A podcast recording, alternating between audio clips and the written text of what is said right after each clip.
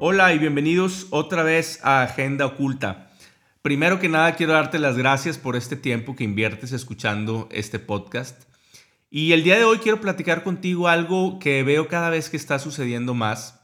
Eh, con mayor frecuencia, cada vez que vamos a algún lugar, ya sea alguna casa, a visitar a alguna persona a la oficina o incluso cuando vemos a alguien en un café, eh, lo primero que hacemos cuando llegamos a ese lugar es pedir la contraseña del Wi-Fi.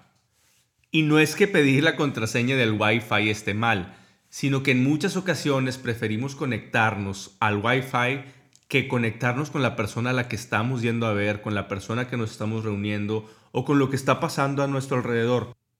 Y de lo que quiero platicarte el día de hoy es que la conexión al Wi-Fi es súper importante, pero hay una conexión mucho más poderosa y mucho más necesaria que es la conexión con otros, la conexión con eso que está sucediendo alrededor. Eh, en la vida personal es igual. Muchos tenemos la facilidad de olvidarnos de los demás, de olvidarnos de lo que está alrededor y enfocarnos solamente en nosotros. Y déjame te digo algo y abro aquí un paréntesis. El día de hoy, cada vez que hable de equipo de trabajo, va a significar equipo de trabajo en la organización donde estás o bien en tu familia. Y aquí cierro mi paréntesis y continúo diciendo que el poder de la conexión se ve reflejado en el desempeño que tu equipo de trabajo tenga principalmente en los resultados que se llegan a obtener. Eh, te cuento que he tenido la oportunidad de trabajar y, y, liderar varios equipos de trabajo en diferentes partes del mundo y siempre existen diferentes retos. Pero sí te puedo decir que el factor principal de éxito que tiene un equipo de trabajo tiene que ver con el poder de la conexión, tiene que ver con esa conexión que el líder hace. Y el líder del equipo conecta con y a los miembros del equipo. Y déjame lo repito, el líder de los miembros conecta con los miembros del equipo y a los miembros del equipo. Y lo que busca es sacar el mejor provecho de cada una de las personas que están involucradas en su grupo. Define y marca muy bien las fronteras y con esto asegura el resultado.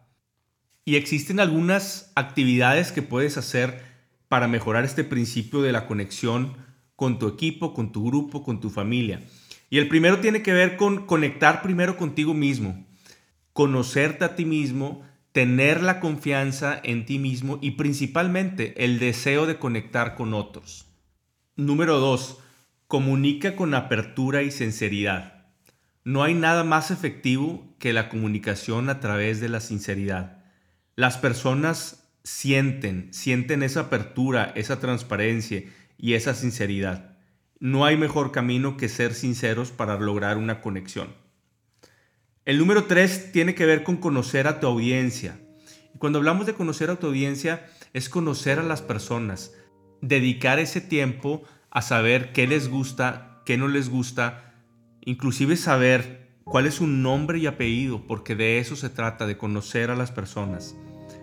Número cuatro, vive tu mensaje es súper importante que lo que salga de tu boca sea lo que realmente vives. Un líder nunca va a poder conectar si es incongruente en lo que dice y lo que hace. Entonces necesitamos vivir nuestro mensaje, ser congruentes. Número 5. Ve a dónde están. Ve a dónde está tu equipo. No donde tú te sientes cómodo, sino donde los miembros de tu equipo se sienten cómodos. No vayas a tu oficina a platicar sobre apertura, sinceridad y transparencia. Ve a donde tu equipo se siente cómodo en platicar acerca de esos temas. Número 6. Enfócate en ellos.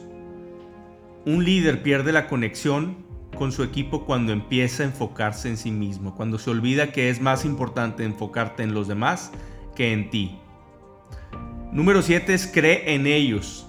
Si está en tu equipo es porque crees en ellos, porque tienen la capacidad, porque tienen la responsabilidad de lograr parte del resultado de ese equipo.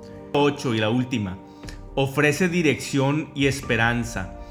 Un líder que genera esa conexión, ofrece la dirección, el rumbo, liderea esa vela y principalmente esa dirección es para llegar a algo mejor. Estoy seguro que si tú logras conectar a tu equipo, conectar a tu grupo, conectar a tu familia, los resultados van a llegar.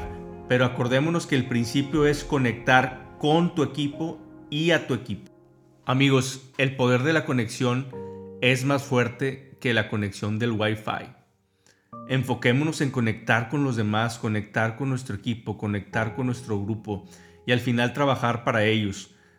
Decía la Madre Teresa de Calcuta, el que no vive para servir, no sirve para vivir.